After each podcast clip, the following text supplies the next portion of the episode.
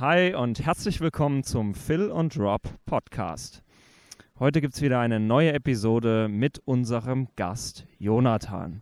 Er war schon oft dabei, das ist jetzt das vierte Mal und er hat einfach, es ist, macht einfach Spaß mit ihm. Äh, man kann sich richtig gut mit ihm unterhalten. Er hat ein sehr großes Wissen und da er eine Coaching-Ausbildung macht, hat das sein Wissen auch noch deutlich erweitert. Äh, aber dazu später mehr. Äh, heute soll es nämlich darum gehen, auf dieser Wanderung, wo wir uns gerade befinden, äh, haben wir uns einfach überlegt, Gesundheit ist doch so essentiell. Und ich denke, es geht irgendwie uns alle an, wenn wir daran denken, wie können wir unsere Gesundheit, Gesundheit aufrechterhalten, wie können wir sie fördern. Und genau das soll heute so ein bisschen das Thema sein. Aber bevor wir da richtig einsteigen, erstmal herzlich willkommen, Jonathan, nochmal. Ja, vielen Dank freue mich, hier sein zu dürfen. Und genau, der Phil und ich, wir sind heute im Landauer Wald, also in der Nähe von Landau, da in einem Waldabschnitt auf einer wunderschönen Wanderung. Der Wind weht, aber das hält uns nicht davon ab, heute hier diesen Podcast aufzunehmen. Genau, ich finde es witzig. Landauer Wald, man merkt schon, dass ich das Ganze organisiert habe. Ähm, ja, genau, wir sind in der Nähe von Landau im Pfälzerwald und äh, hier läuft auch der Pfälzer Weinsteig durch. Und ja, und jetzt sind wir ein bisschen besinnlich geworden und haben ein bisschen über Gesundheit philosophiert. Ja, und steigen wir gleich mal ein, oder?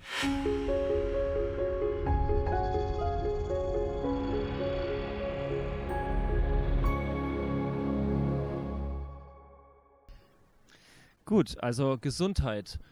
Ja, was bedeutet es eigentlich gesund zu sein? Also es gibt so eine Definition von der WHO, die, die sagt, dass äh, Gesundheit die Abwesenheit von Krankheit ist.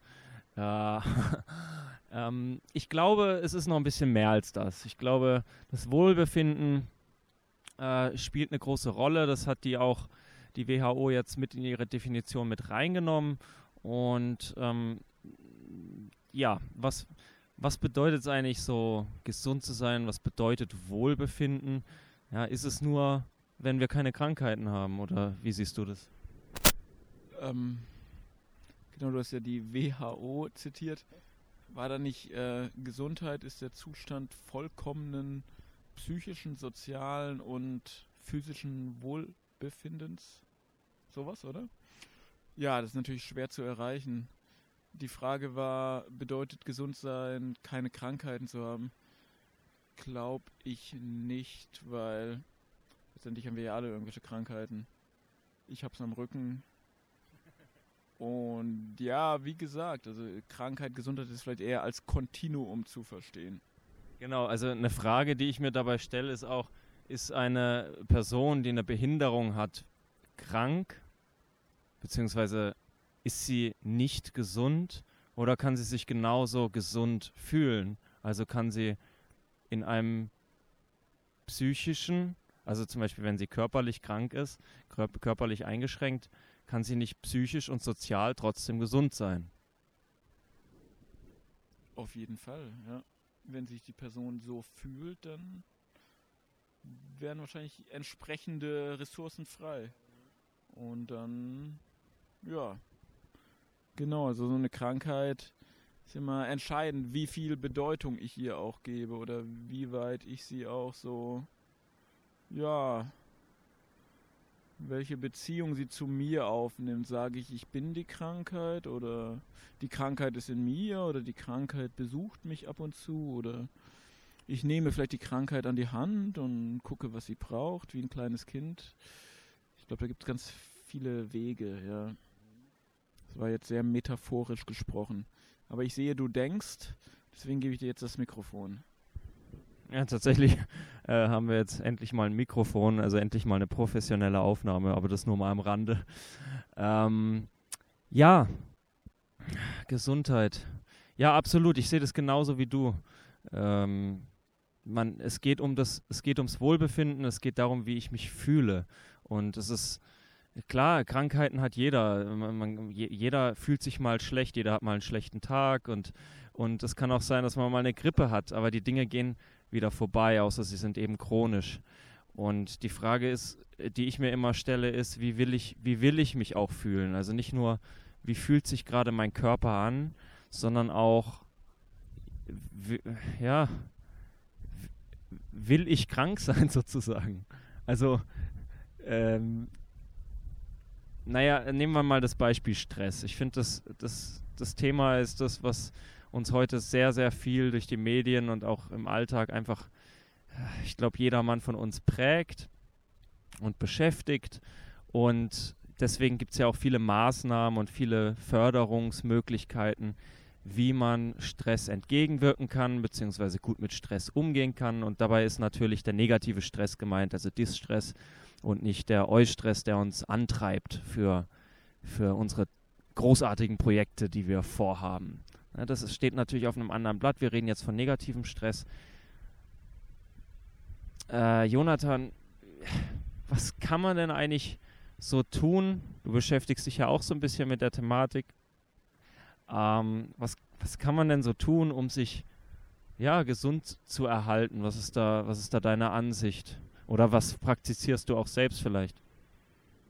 Ja, was kann man da tun? Also ich denke, das ist ähm, sehr individuell.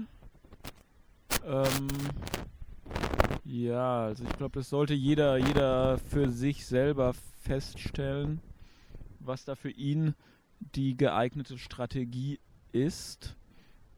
Es wird natürlich auch immer viel vorgegeben, so von vom Markt, sag ich mal, was halt so auch angeboten wird, vielleicht auch von den Krankenkassen, was weiß ich. Äh, momentan ist ja Achtsamkeit sehr in, Achtsamkeitstraining, Yoga, was weiß ich, ähm, etc. pp. Eigentlich ist ja alles voll von irgendwelchen Programmen, die uns dienen sollen, irgendwie mit Stress umzugehen oder was weiß ich, Thermalbäder, die wie Pilze aus dem Boden geschossen kommen. Also überall ist ja auch so dieses Angebot da. Aber es geht darum, einfach für sich zu gucken, wo ich selber mich gut regulieren kann. Bei dem einen kann das der Saunabesuch sein, bei dem anderen kann das die Wanderung sein, bei dem anderen ist es vielleicht einfach, dass ich sage, okay, ich arbeite nicht mehr 100%, ich arbeite jetzt weniger, ich ändere mein berufliches Umfeld, ich ändere mein Umfeld generell, ich ziehe woanders hin, weil mich irgendwie das Umfeld irgendwie scheinbar krank macht. Ja, das ist, glaube ich, wichtig, sich selber auch in sich auch mal reinzuhorchen, in sich reinzuspüren, um dann zu einer stimmigen Lösung zu kommen. Ja.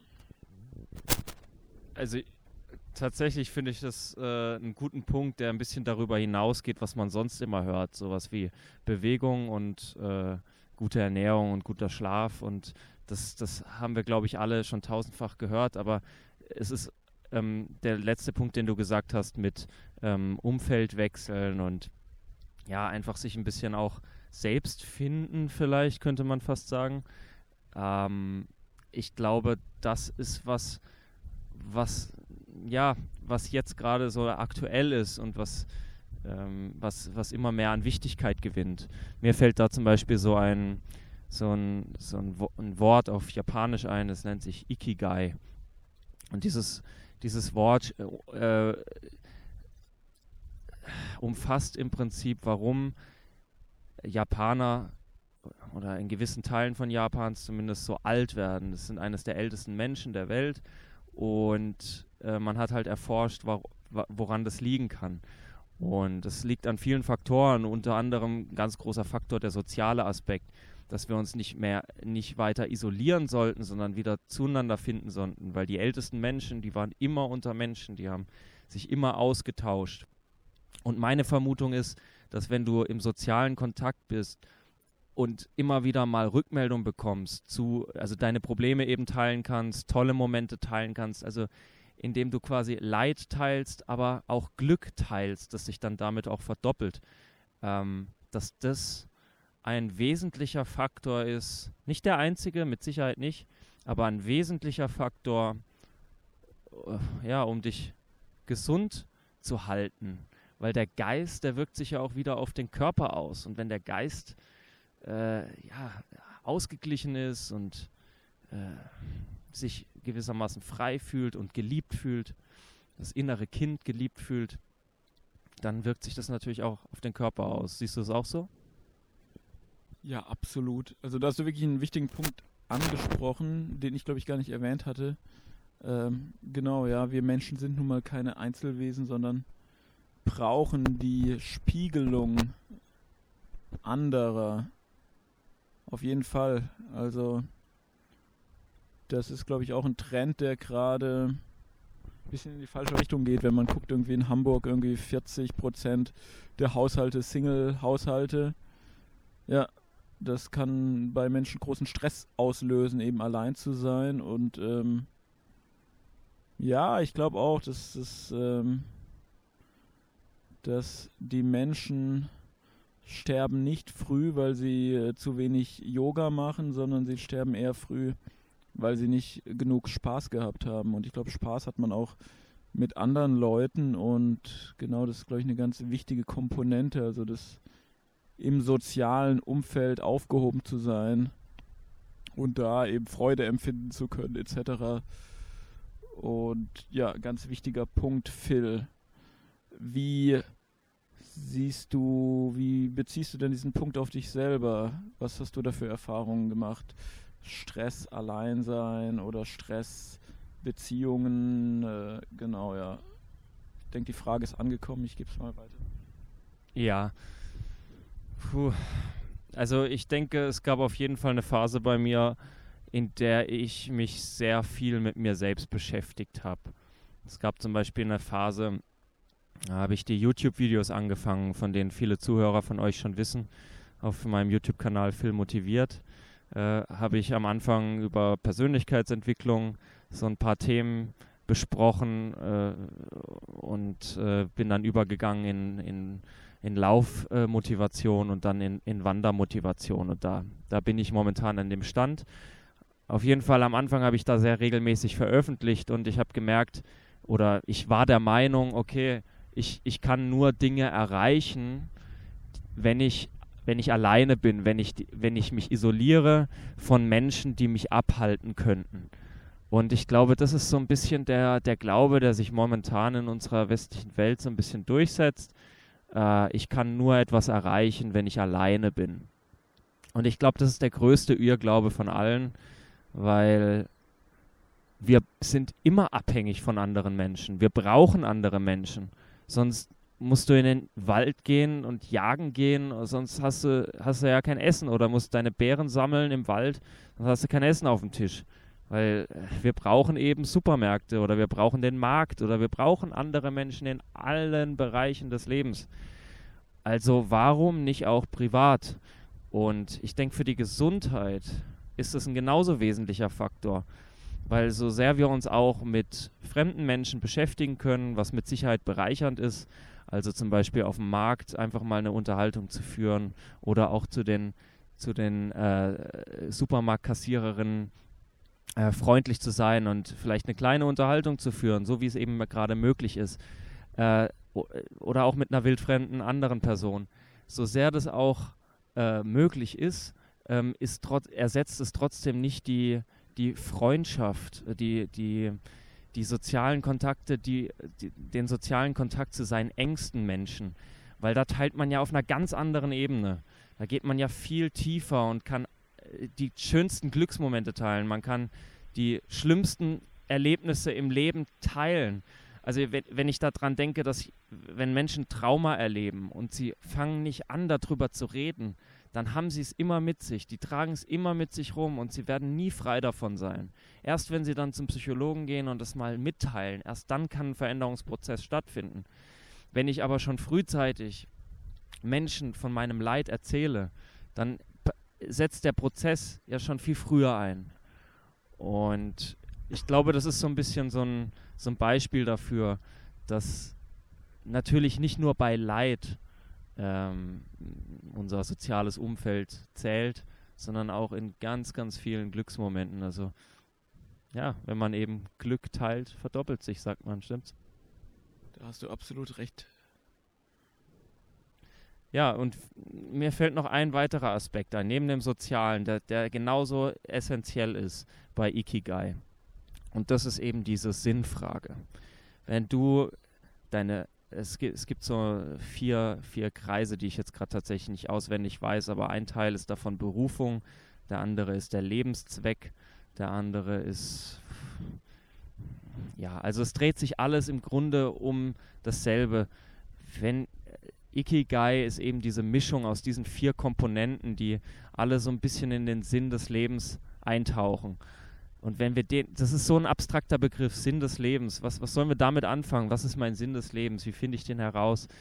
Ähm, es ist total schwer, das alleine zu finden. Da sind wir schon wieder beim sozialen Aspekt.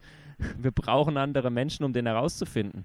Und deswegen befürworte ich auch Coachings, weil über, den, über Coachings kannst du herausfinden, was deine Stärken sind, was dein Ding ist, was deine Werte sind. Du kannst dir das alles selbst erarbeiten, aber es ist sehr, sehr aufwendig und es ist nie so gehaltvoll, wenn du, als wenn du mit einer anderen Person sprichst und eine andere Person dir Anregungen gibt. Was denkst du darüber? Da hast du wieder mal absolut recht. Also du hast heute irgendwie einen Lauf. Also da kommt ganz viel, ja, ganz viel, dem ich zustimme. Und ähm, die Frage war, was denke ich darüber? Ja, ja, was heißt Coaching? Klar, es ist äh, stimmt. Coaching, Therapie, manchmal brauchen wir einfach Leute, die uns irgendwie spiegeln, um irgendwie nicht auf der Stelle zu treten. Also das heißt, es ist so, dass Menschen oft an gewisse Punkte kommen, wo sie irgendwie allein nicht weiter wissen und dann ist natürlich gut, wenn es da vielleicht professionelle Hilfe gibt. Natürlich wäre es schön, wenn die Menschen vielleicht einfach auch so wieder mehr miteinander reden würden, vielleicht in Nachbarschaften, in der Kirche, in Gemeinschaften. Also es ist halt alles sehr, sehr vereinzelt und heute davon profitiert natürlich Coaching. Klar. Heute hat, haben die Leute irgendwie vier Ratgeber neben dem Bett liegen, weil sie einfach in der, in der Fülle und in der Pluralität von Lebenskonzepten einfach auch nicht mehr durchsteigen, was einfach auch schwierig ist, weil einfach so viel an Möglichkeiten da ist. Und ja, also wie gesagt, ich glaube, die Moral daraus ist einfach, wir brauchen einander, so wie in der Geschichte von dem Hasen und dem Igel, wo der Hase eben sich so sehr abrackert und so lange rennt, alles alleine machen will, bis, er, bis ihm letztendlich im wahrsten Sinne des Wortes ähm, die Puste ausgeht. Und der Igel schafft es eben zu kooperieren. Gemeinsam mit seiner Frau schafft er es, die gleiche Runde zu laufen, indem er vielleicht auch den Hasen ein bisschen austrickst. Aber es, finde ich, ist eine schöne Parabel auf diese Moral, die Phil angesprochen hat, dass wir eben, ja, dass wir eben doch nicht alleine leben und einfach auch unseren Weg nicht alleine vielleicht auf die Art und Weise bestreiten können, wie wir es zusammentun. Ja. Genau wie im Tierreich, da sind die Tiere vielleicht uns schon ein bisschen voraus. Da ist äh, ganz klar, dass man in einem Stamm, in einem Rudel zusammenlebt und äh, ja, da sind die Menschen irgendwie ein bisschen denen ist vielleicht ein bisschen was verloren gegangen, aber ich glaube auch, dass wieder ein Bewusstseinswandel stattfindet. Letztens eine Dokumentation gesehen, wo auch in Paris, also auch eine Stadt mit unglaublich vielen Singles, wieder eine Frau angefangen hat, äh, Nachbarschaftsnetzwerke zu gründen und eben draußen Tische aufgestellt hat, Stühle und dann die ganze Nachbarschaft zum Essen eingeladen hat. Sowas finde ich sind tolle Beispiele dafür, dass vielleicht auch so wieder ein Gewahrsein äh, stattfindet. Ja, was meinst du dazu, Phil? Auf jeden Fall. Also ich nehme das auch, oder ich habe das immer ganz oft gehört in, in Spanien, dass es da auch stattfindet oder auch in Italien, dass man dann so, ein, so, eine, so eine Bank vors Haus stellt und sich dann hinsetzt und ja, mit der Nachbarschaft einfach sich unterhält und Gespräche führt, die gerade vorbeiziehen. Natürlich ist es eher noch bei der älteren Generation, aber, aber genau dieser Gedanke, den brauchst halt auch. Oder dass ich mal meinen Nachbarn frage nach Werkzeug und nicht gleich denke, ich müsste das Werkzeug selbst kaufen. Ja, wir leben, wir sind soziale Wesen und wir leben in einer Gemeinschaft und wir dürfen uns ruhig auch heute noch, dürfen wir uns trauen, mal vor die Tür zu gehen und andere um Hilfe zu bitten. Ja, weil äh, oftmals wollen andere auch geben, aber wenn jeder nur an sich denkt, dann hat man ja gar nicht mehr die Chance, etwas zu geben und dementsprechend auch was zu empfangen. Das war, waren so meine Gedanken dazu. Also ist mir auch begegnet oder habe ich auch schon viel von gehört in diesen südlichen Ländern. Und noch ein Aspekt zum Coaching fällt mir ein.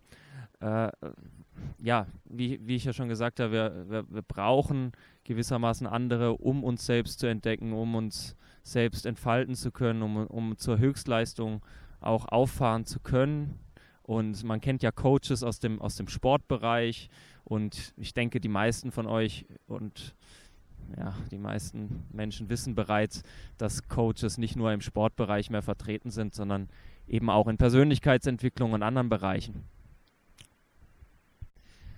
Was mir auf jeden Fall aufgefallen ist, gerade bei uns Deutschen, ja, ich glaube, die Amis sind ein bisschen anders, aber, aber bei uns Deutschen ist es mir aufgefallen, dass wir viel unser Geld noch denken, zusammenhalten zu müssen. Das mag durch die Kriegszeit, Nachkriegszeit bedingt sein, aber wir sind nicht mehr, ja, wir sind nicht die Generation der Nachkriegszeit, wir sind eine neue Generation und ja, auch wenn das vielleicht viele von euch nicht hören wollen, wir leben gewissermaßen in der Fülle, auch wenn es nicht jeder von uns tut äh, oder sich so fühlt, als würde er reich sein. Aber letztendlich wir haben die Möglichkeit, arbeiten zu gehen oder einen kleinen Job anzunehmen und Geld zu verdienen. Und was ich damit sagen will, ist, viele von uns investieren einfach nicht genug in sich selbst, denke ich.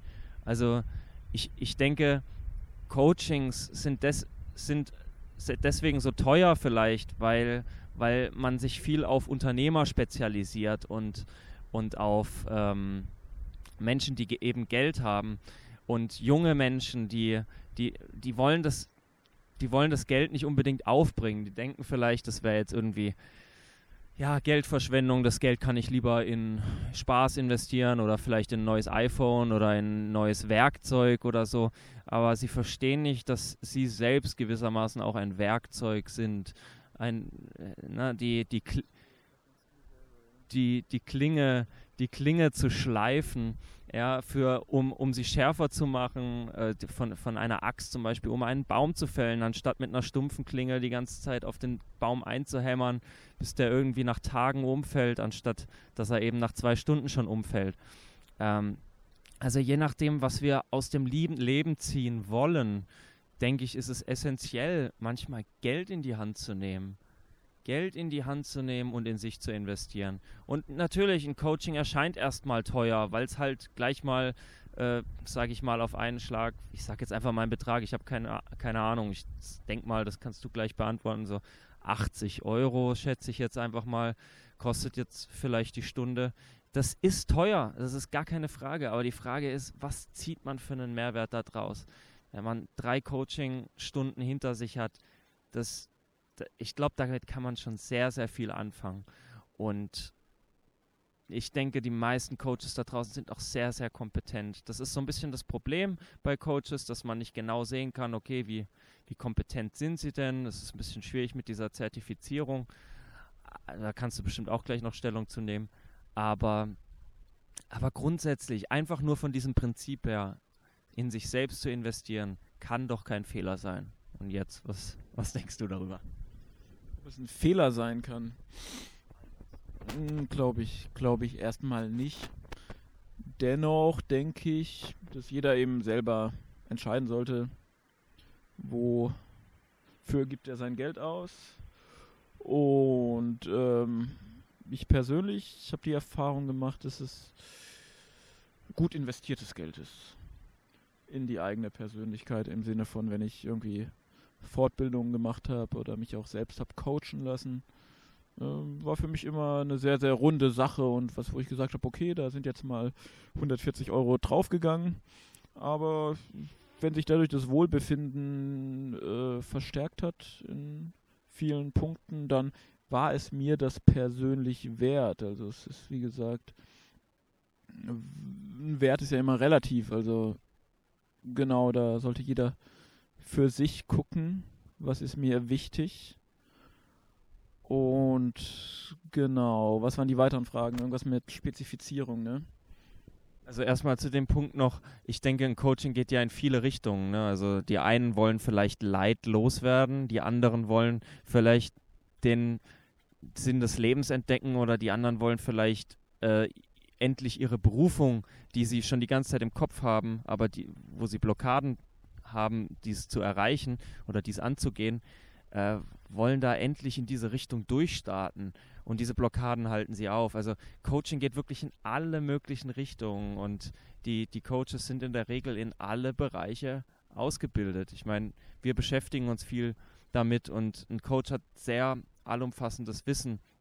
Ähm, Gerade, also man muss halt genau gucken, was ist der Schwerpunkt des Coaches, aber ähm, ich sag mal zum Beispiel ein NLP-Coach ist eben breit aufgestellt. Ein Achtsamkeitscoach äh, hilft im Alltag einfach mehr Gelassenheit zu finden und zu sich selbst zu finden. Also es gibt so viele Bereiche und ich weiß, dass es aus, aus eigener Erfahrung weiß ich, es kann auch überfordern, einfach im Internet diese Recherche zu betreiben und dann diese Riesenauswahl zu sehen an Menschen, die das anbieten.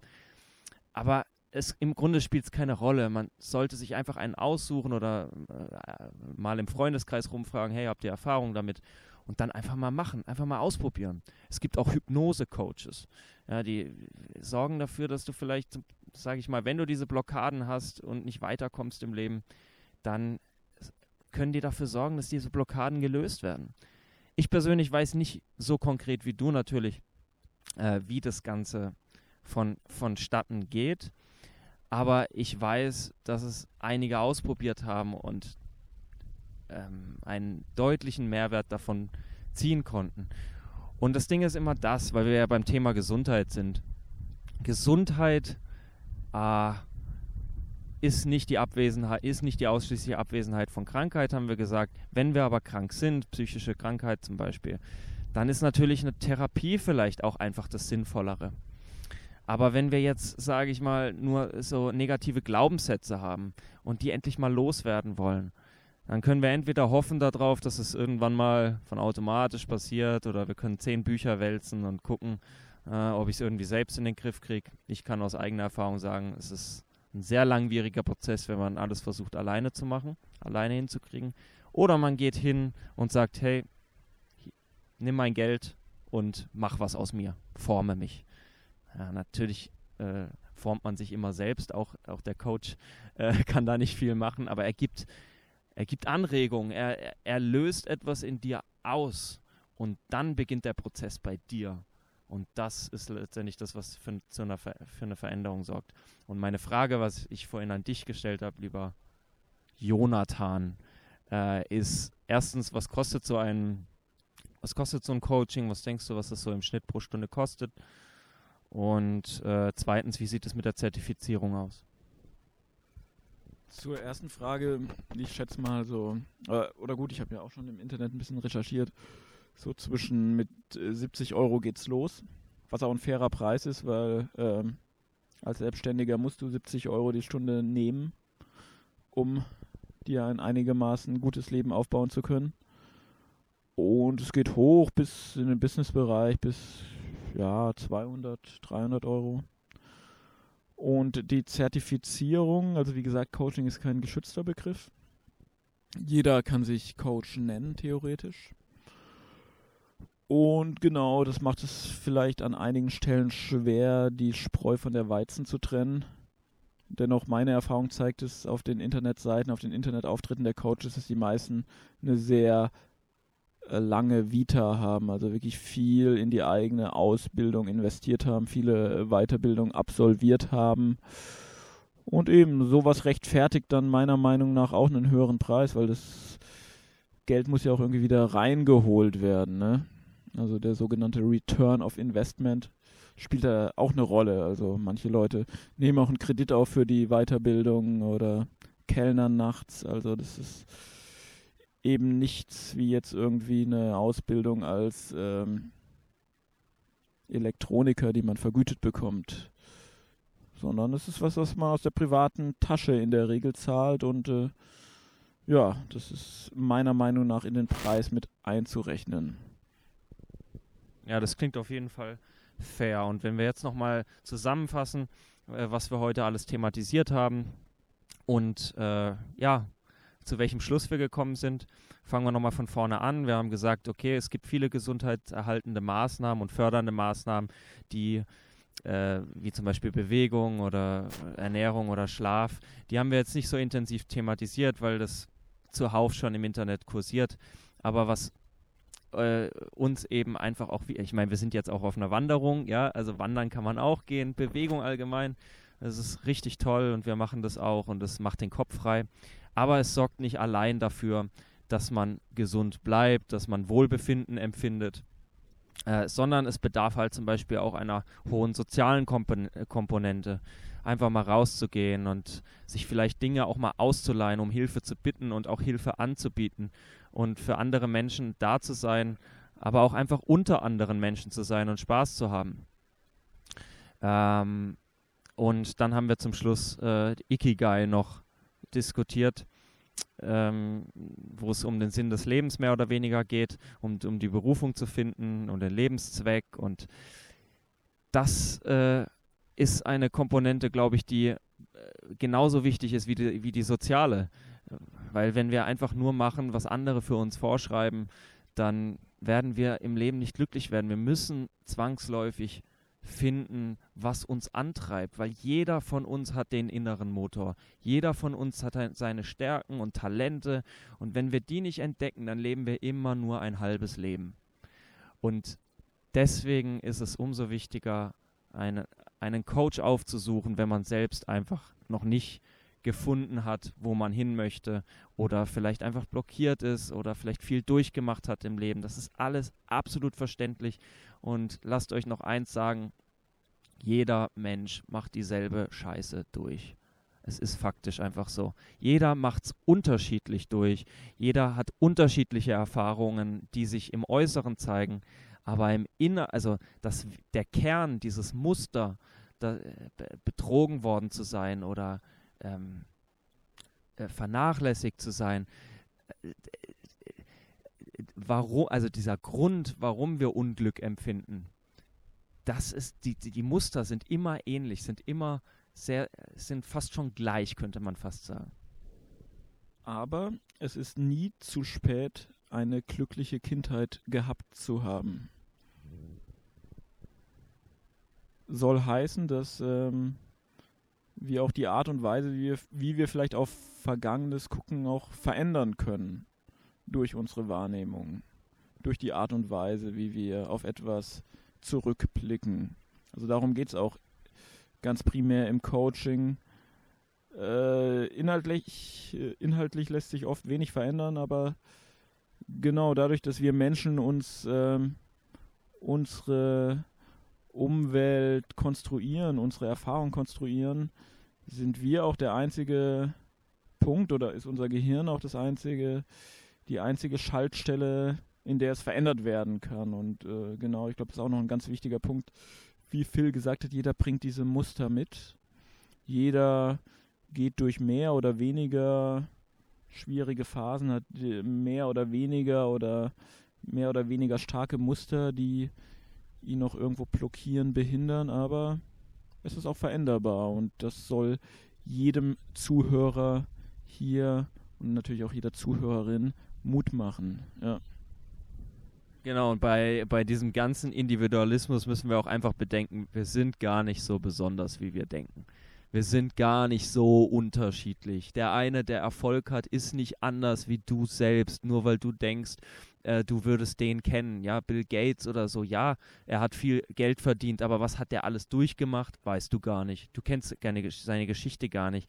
Wir alle haben, haben unser Paket, das wir tragen müssen. Und was wir in den Medien sehen oder auf Instagram oder so, das sind immer nur kleine Ausschnitte eines Lebens. Und da kann man doch alles zeigen. Also Erfolg ist schon eine individuelle Sache und was du aus deinem Leben machen willst, ist individuell. Und wenn du gerade etwas durchmachst, wenn du gerade äh, Schwierigkeiten hast, denk nicht, dass du da besonders bist, ähm, sondern dass jeder geh einfach davon aus, weil es auch tatsächlich so ist, jeder macht schwierige Zeiten durch und vielleicht hat jeder sogar deine schwierige Zeit auch schon durchgemacht. Was wolltest du noch dazu sagen? Nee, da gebe ich dir absolut recht. Jeder trägt sein Päckchen. Ist nur die Frage, tragen wir es weiter? Tun wir noch was rein?